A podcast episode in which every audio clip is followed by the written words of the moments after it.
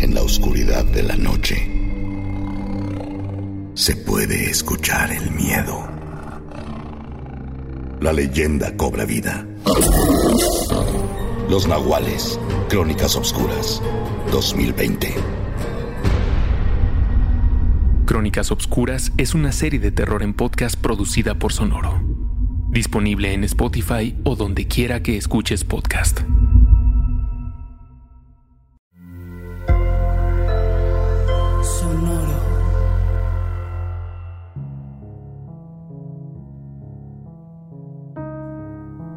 Esa noche ella murió. Y a la mañana siguiente nació mi compañera. La que me mira a través del espejo al comenzar mi día y que me acompaña al trabajo por si necesito un consejo. Está conmigo en la fila del banco para hacerme la espera un poco más agradable. Me cuenta un chiste cuando vamos caminando por la calle y vemos a alguien vestido de una forma extraña. Me da un beso en la noche y se tapa con mis sábanas para dormirse dentro de mi corazón. Aquella noche que ella murió, se murió para siempre mi miedo a la muerte.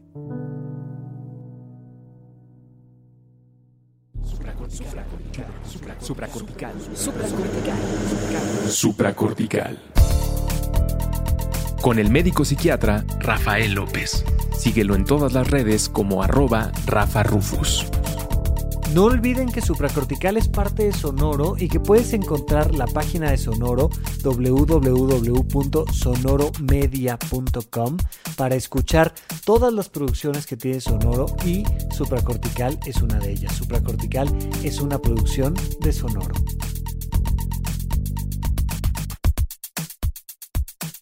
Bienvenidos a Supracortical, yo soy el doctor Rafa López, muchísimas gracias por acompañarme una vez más y en este cuarto episodio dedicado a la muerte. Es muy, muy, muy, muy importante que hablemos siempre de la muerte y además es muy importante que nos demos la oportunidad de verla desde diferentes ángulos. Casi siempre uh, cuando pensamos en la muerte, pensamos en dos posibilidades o la muerte de alguien más, de uno de nuestros seres queridos, o nuestra muerte propia, nuestra muerte personal. Y entonces, pues si es la muerte personal, tenemos una gran ventaja, que es que como estamos vivos, pues la podemos dejar como para después, ¿no? No pasa nada. Y la muerte de los demás nos da tanta cosa que mejor no le entramos al tema. Como que oh, esos temitas escatológicos vamos dejándolos para después, para cuando venga el caso.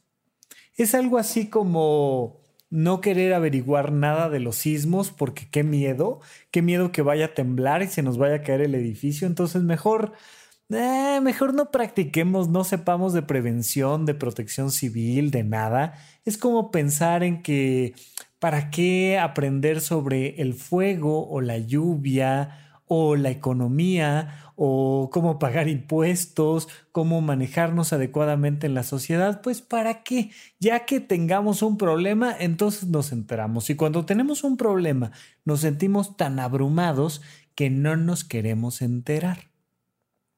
La muerte nos da para hablar de todo. La muerte nos da para divertirnos, para disfrazarnos. La muerte nos da para pensar en nosotros mismos y en los demás. La muerte nos da para buscarle el sentido a la vida. La muerte nos da para entender el sentido de todas las vidas que han surgido y han terminado o siguen andando en este planeta Tierra. La muerte tiene su utilidad por muchos lados y la muerte tiene muchas maneras de leerse. Eh, tiene mucho sentido la muerte, tiene muchos sentidos la muerte. Y por eso tenemos que platicar de ello, pero después de darle diferentes abordajes en estos tres episodios que hemos hecho en supracortical, ahora sí quiero platicar un poquito de hoy ese dolor que se siente cuando nos dan un diagnóstico sobre nuestra propia vida y nuestra propia muerte, pero sobre todo, muy especialmente, cuando nos dan la noticia de que alguien que queremos, de que alguien cercano a nosotros, de que alguien importante está por morir. Y puede ser una mascota, o puede ser mi pareja o mi familia, o puede ser quien tú quieras. al final, si nosotros nos quedamos y ellos se van, nos tenemos que resignar. Si nosotros nos vamos y ellos se quedan, nos tenemos que resignar. Y es ah, una palabrita horrible. Horrible hoy en día, claro, porque viene de sentidos muy hermosos, pero horrible porque nos da esta sensación de, de que no hay nada que hacer y que entonces pues me tengo que aguantar, como si resignarme significara aguantarme.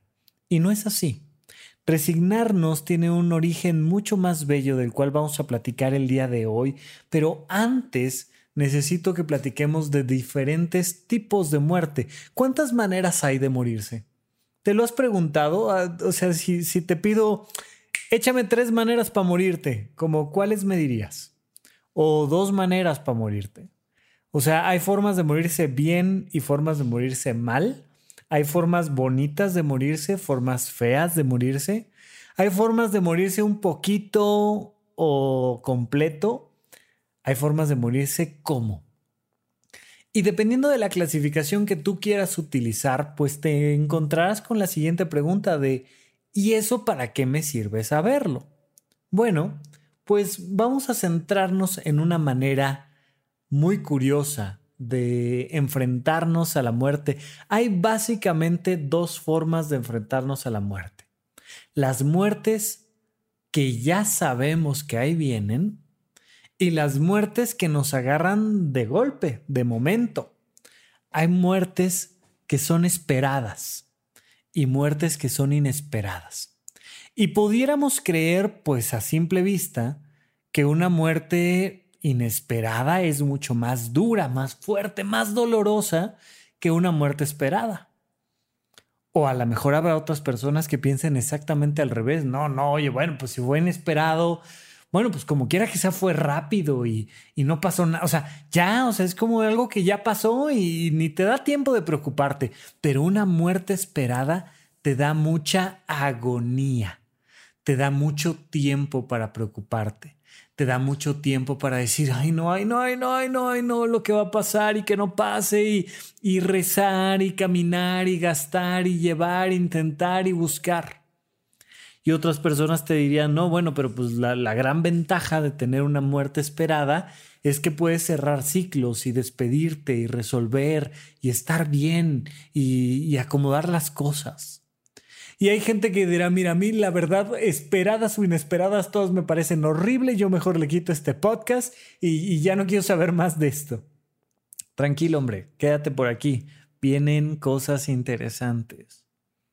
Porque al final de cuentas, no es lo esperado o lo inesperado de la muerte lo que duele, sino los significados. ¿Qué nos significa la muerte? Ahí está la clave y de eso vamos a platicar más adelante, pero por ahora quedémonos en esta parte de lo esperado lo inesperado. Este año nos ha golpeado mucho en términos de muertes inesperadas, de cosas que no pensamos que fueran a pasar.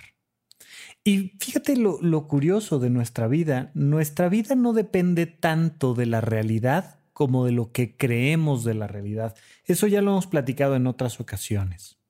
Es que yo creía que esto iba a ser diferente, es que yo creía que teníamos mucho tiempo, es que yo creía que...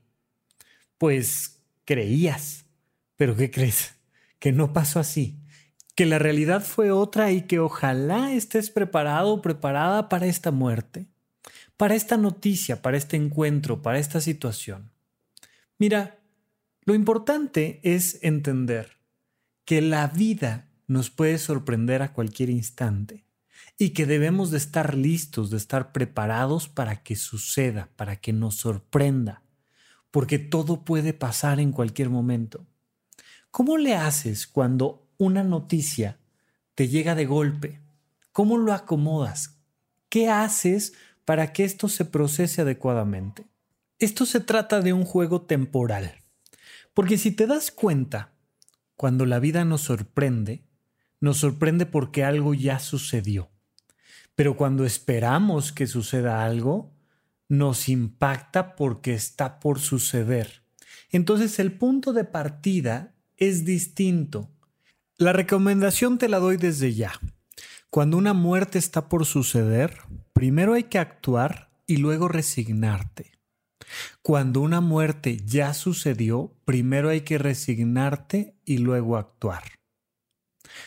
Me refiero sobre todo a que si tienes tiempo de esperar el impacto, te des la, oportunidad de preguntarte, ¿qué hay pendiente? ¿Cuáles son nuestros pendientes? ¿Qué toca hacer? Tenemos que hacer algo para tratar de evitar este momento y prolongar la vida, hay que llevar a alguien a un doctor, hay que llevarlo a un hospital, hay que hacer un remedio en particular, orar, cualquier cosa para tratar de mejorar la calidad de vida de esta persona y alargar su vida durante un tiempo más o no. A lo mejor no, a lo mejor ya ni siquiera toca hacer eso. Y lo que toca es, ok, viajemos, ¿no? ¿Se acuerdan de, digo, esta película o cualquier otra? Hay un sinfín de historias donde tienes una lista de cosas que hacer antes de morir. Bueno, esta película ya sabes que se llamó aquí en México antes de partir y que su título original es Bucket List, ¿no? The Bucket List. Y entonces, oye, ya nos vamos a morir. Sí, Sí, en esta idea de que mm, todos nos vamos a morir, pero la mayoría de nosotros no sabemos cuántos y algunos poquitos privilegiados ya saben cuándo y cómo se van a morir. Y aún ellos, bueno, estamos en veremos porque hay tanta gente que creía que ya se iba a morir en un mes y resulta que vivió 20 años más esas cosas pasan, la medicina nunca es 100% certera, pero entonces estas personas que dicen, bueno, mira, pues a mí ya, o sea, con el diagnóstico que me dieron, con la historia que traigo, con la edad que tengo, pues ya me quedan unos seis meses, un año, tres años, cinco años. ¿Qué vas a hacer antes de morir? Actuar, por favor, actúa, cumple con tu lista de cosas antes de morir. Y entonces si ya tienes esta perspectiva, ya sea que tú seas el sujeto en cuestión que ya tiene fecha para partir o que seas alguien que está cerca de una persona que ya tiene fecha para partir, la primera pregunta es ¿qué vamos a hacer antes? No pierdas tiempo. Es ahora. Es literalmente ahora o nunca.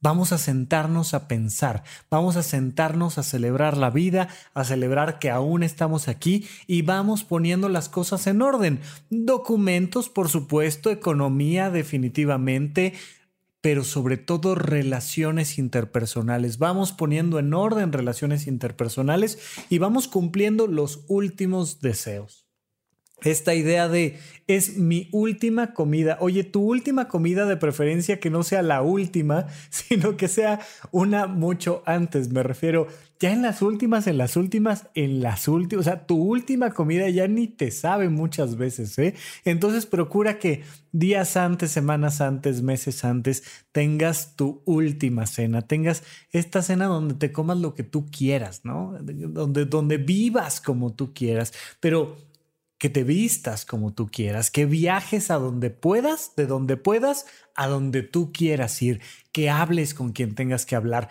que digas las cosas que tienes que decir, que tengas esa oportunidad, esa magia de decir, me estoy yendo en paz. Mira, la gran mayoría de las personas, cuando mueren, no tienen un problema por dejar la vida por dejar el mundo. A pesar de que nosotros, los vivos y los, entre comillas, sanos, nosotros los que estamos aquí todavía, tenemos esta idea de que, ay, no, no, pues como que, como que lo feo de morirse es morirse. No.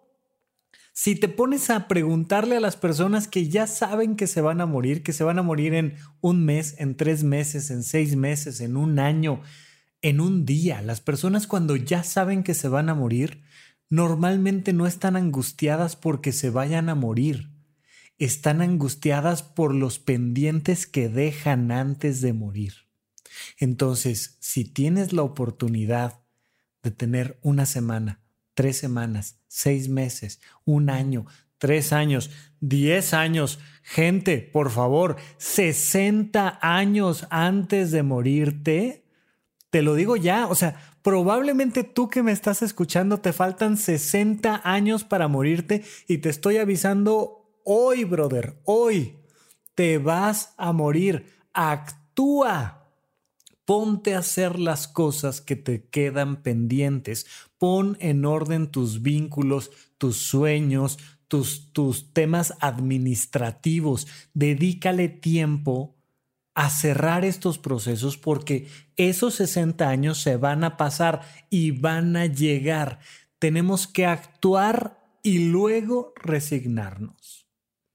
Pero al revés, cuando la muerte toca a la puerta y nadie la esperaba, cuando llega el 2020 y te pega con una noticia tremenda, pues es al revés primero vamos a resignarnos y luego vamos a actuar. Por supuesto que podríamos meternos en temas filosóficos religiosos. Dependiendo de tus creencias religiosas y de tus creencias filosóficas, pues tú puedes creer que algo pasa después de la muerte o no. Y podríamos hablar de cómo pues una vez que te mueres, lo primero que hay que hacer es resignarte de que ya te moriste. Y, ahí está el libro tibetano de los muertos para que le eches una checadita de cómo lo primero que hay que hacer es resignarse de ya, ya me morí. O sea, ya estoy de este lado, ya me morí y ahora para adelante, ¿no? Bueno, pero quedémonos de momento en un plano mucho más terrenal, más, más común para el 100% de los seres humanos, que es que Normalmente aquí las muertes inesperadas nos pegan por las personas que perdemos nosotros los que nos quedamos. En ese sentido, la ecuación es exactamente al revés. No pierdas tiempo. Primero resígnate y luego actúa. La resignación es este punto de partida de la aceptación. Es decir, sí sucedió, ya sucedió. De hecho, eh, cuando exploramos a nivel psicológico las etapas del duelo, la primera etapa y muchas veces la más difícil es la negación. Claro, o sea, no, no puedo negar que, que, tal persona, tal ser querido murió. Lo tengo enfrente, estoy en el funeral, este, estoy haciendo el entierro, lo, lo que tú me digas. No lo puedo negar en un sentido práctico. Me dan papeles, los tengo que firmar, tengo las cenizas en mis manos, el acta de función, no lo puedo negar a nivel práctico, pero muchas veces sí lo puedo negar a nivel psicológico y simplemente no prestarle atención. No, aquí no está pasando nada. Mm, mm, no, yo hacia... Simplemente me muevo, pero no me resigno. Es decir, actúo, pero no acepto. Y en ese fenómeno, en ese proceso es donde estamos perdiendo tiempo. El primer paso es resignarte. Sonoro. El silencio, la oscuridad, temibles aliados. ¿Cómo gritar cuando el silencio te asfixia? ¿A quién le rezas cuando la oscuridad te roba tu fe? Existe una frontera entre la fantasía y la realidad que se desdibuja para alimentar nuestro miedo, donde lo imposible es impredecible y el terror es espejo de tu realidad. Es aquí donde habitan criaturas y leyendas que siguen latentes, escondidas en nuestras propias creencias. Atrévete a enfrentar tus temores y escuchar de cerca a tu propia angustia. Prepárate para nuestras crónicas oscuras. Esto no es una venganza entre cárteles. No, no lo es. Los de Tláhuac entrando a territorio de los Rodolfo. ¡Nos mataron a todos! ¿No me oyes? ¡Ya vámonos! Todas las muñecas comenzaron a vibrar y derramaban lágrimas negras por sus ojos. Arrancaban los pedazos como si fueran papel. El grito fue de Ramírez. Él tampoco sobrevivió. Ay, creo que viene encabronado. Retó al propio Mictlán, abuelo. Que se prepare el hombre, porque esto apenas comienza. Han despertado la furia del Nahual. No hay alternativa. Tendrás que escuchar tus miedos. Comienza la leyenda. Sonoro presenta Crónicas Oscuras. Los Nahuales 2020. Crónicas Obscuras es una serie de terror en podcast disponible en Spotify o donde quiera que escuches podcast. Sonoro. ¿En dónde, cuándo y para qué escuchas supracortical? Comparte tu experiencia en redes sociales para que más personas conozcan este podcast. Sigue al Dr. Rafa López en todos lados como arroba Rafa Rufus.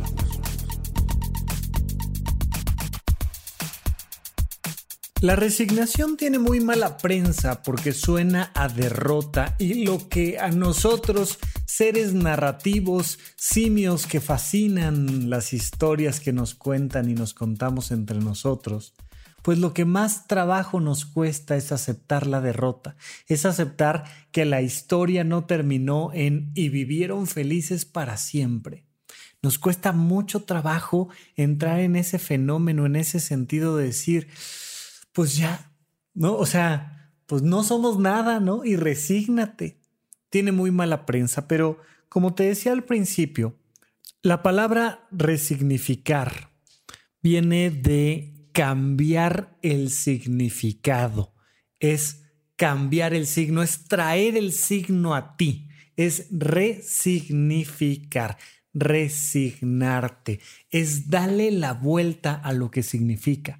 Y si en algún momento necesitamos esa sabiduría es cuando nos enfrentamos a la muerte. Ahí hay que cambiar los significados. Ahí hay que pasar de la tragedia a la comedia en un sentido en un sentido griego, en un sentido antiguo. Ya sabes que en la antigüedad las grandes historias se dividían en tragedias y comedias y no era en las divertidas y en las que hacían llorar, no, las tragedias eran las que terminaban down, las que terminaban abajo, las que terminaban mal, y las comedias terminaban bien con el héroe y con la heroína ganándolo todo y siendo exitosos ante, ante el problema que habían enfrentado. Ahí estaba la comedia, las grandes comedias. Bueno, cuando resignificamos una muerte, la convertimos de tragedia en comedia. La convertimos de algo negativo en algo positivo. La convertimos de pérdida en ganancia. Cuando tú te resignas, cuando tú te resignificas, transformas la pérdida en ganancia. ¿En ganancia de qué? En ganancia de signos, en ganancia de historia, en ganancia de compañía y de presencia. Una persona que físicamente deja de estar, ahora más que nunca, cuando ya no está, se vuelve presente emocionalmente. Y tan se vuelve presente que te duele, que dices, me duele, me duele tu ausencia porque tu presencia mental, la presencia psicológica, la presencia emocional de esta persona contrasta profundamente con la ausencia física. Y ahí es donde duele. Fíjate cómo se hace este punto de fricción, cómo se hace esta dualidad entre esto que tengo pero no tengo y estoy sentado en medio de dos sillas. Estoy aquí, pero estoy allá. Te perdí, pero te traigo puesto. Te veo en todos lados, pero no te veo nunca. Te quiero abrazar y te siento, pero siento tu ausencia. Ese doble significado es el que nos hace que nos duela la vida. Cuando estás, cuando estás presente, no estoy sentado en medio de dos sillas. Estoy sentado en una. Te tengo aquí conmigo físicamente cuando me resigno, cuando suelto lo que no puedo controlar, cuando suelto lo que no tengo, que es tu presencia física, cuando te suelto físicamente, ahora te puedo tener emocionalmente. Fíjate en esto, esto es una cosa fundamental y de alta precisión. Cuando acepto que no estás físicamente, te puedo tener emocionalmente. Porque ahora me perteneces, porque ahora estás dentro de mí, porque ahora formas parte de mí para siempre, de mis recuerdos, de mi historia, pero además de mi presente. Me puedes inspirar hoy. Hay un montón de personas muertas que nos inspiran todos los días. Nada más vete a una librería de viejo, date una vuelta el día que quieras y vas a encontrarte con un cementerio lleno de ideas vivas. Y entonces agarras, ¿no? Agarras un libro, el que quieras, y de repente dices, ah, mira, un tal Shakespeare. Y es un muerto, o sea, es un muerto que te habla y sus ideas pueden estar vivas. Pueden estar vivas las ideas de quien tú quieras. Desde Quino, papá de Mafalda, hasta Aristóteles, pasando por quien tú quieras.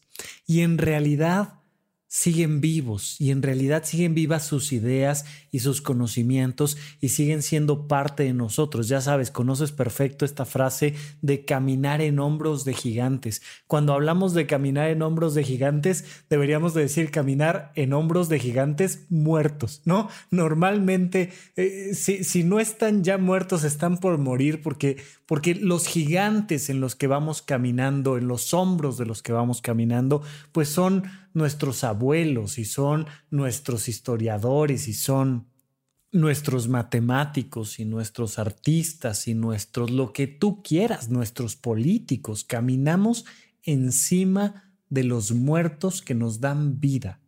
Pero como ya los tenemos aceptados en su ausencia física, pues ahora los podemos llevar por dentro. Y ahora imagínate lo orgulloso que un adolescente lleva por dentro las ideas de quien quieras revolucionario o de quien quieras artista o de quien quieras lo que tú me digas, científico. Y entonces te sientes en una sola silla, en la silla resignada, en la silla resignificada de alguien que ahora está físicamente en ausencia, pero está eternamente presente dentro de ti.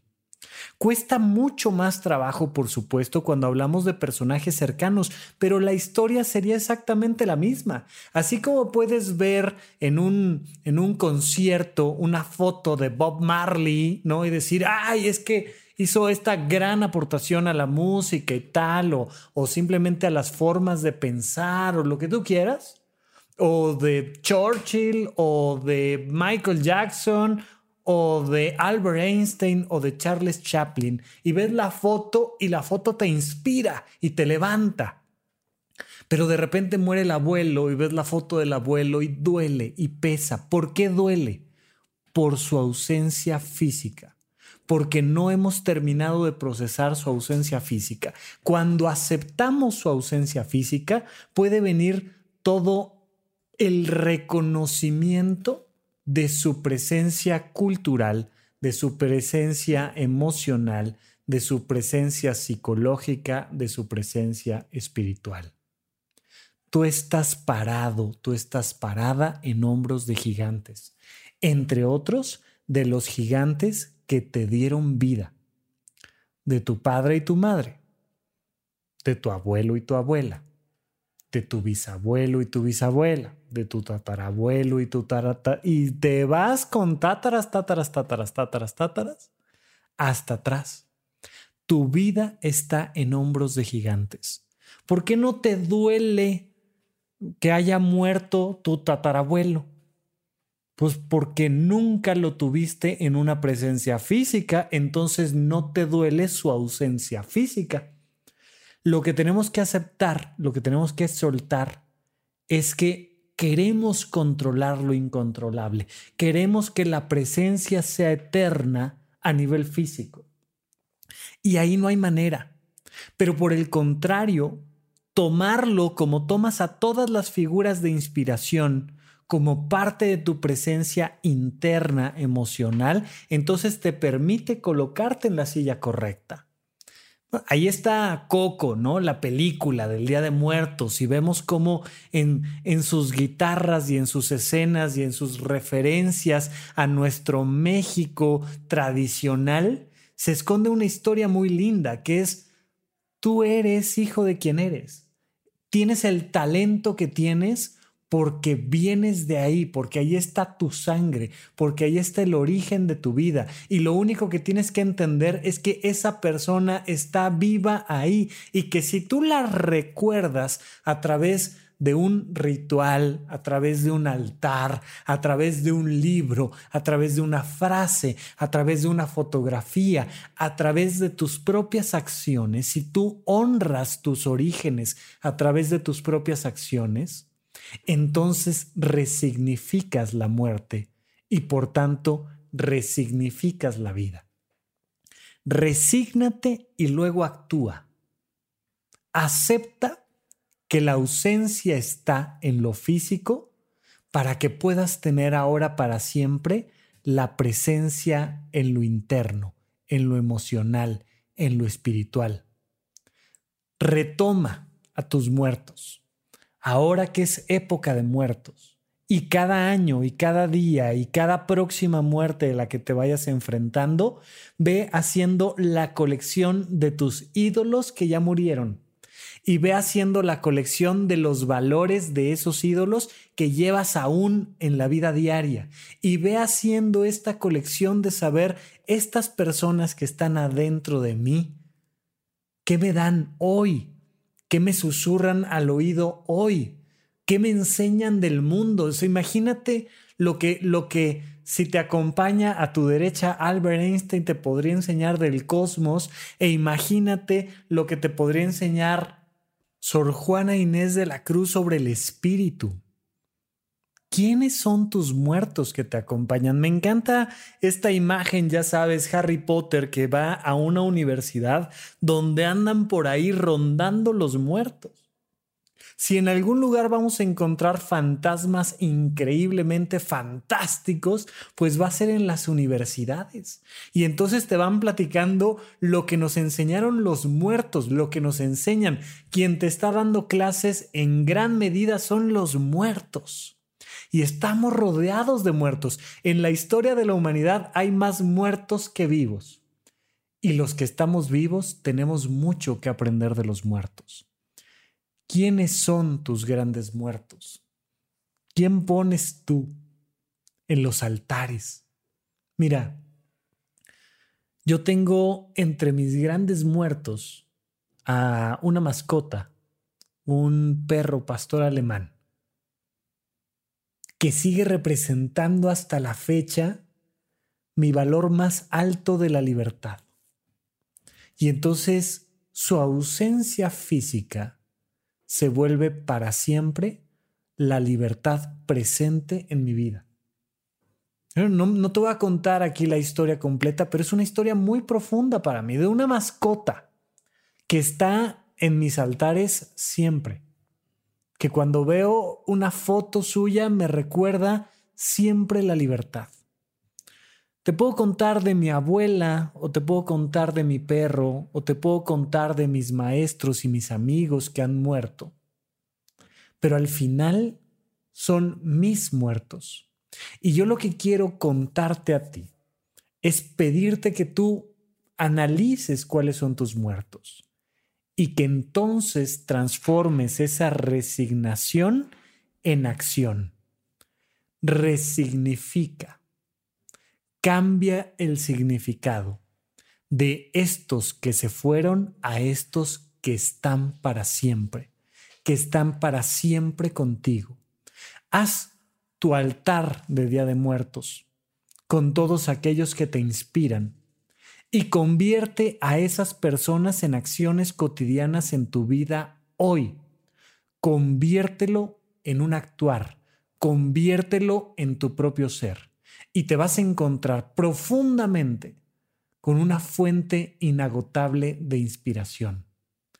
Nunca se nos va a acabar la muerte y nunca se nos va a acabar la inspiración, la alegría, la compañía de que se quedan con nosotros esas personas cuando aprendemos a aceptar su ausencia.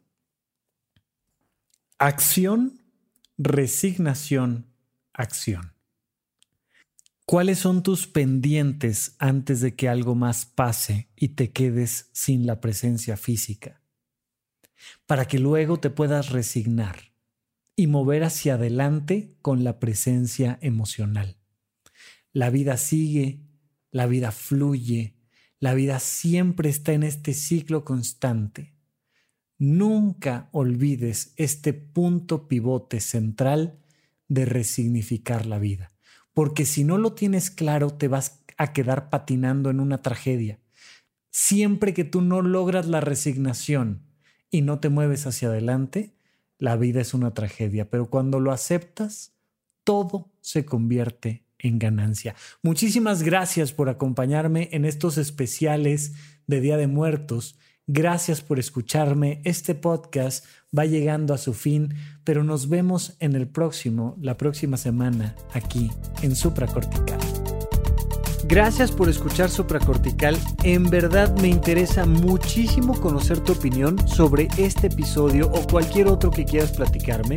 Puedes encontrarme como arroba Rafa Rufus en Twitter, en Facebook y en Instagram. Quiero darte las gracias por escuchar Supracortical y sobre todo por suscribirte y seguirme donde sea que estés escuchando este programa y así te puedes enterar todo el tiempo de nuestros próximos estrenos.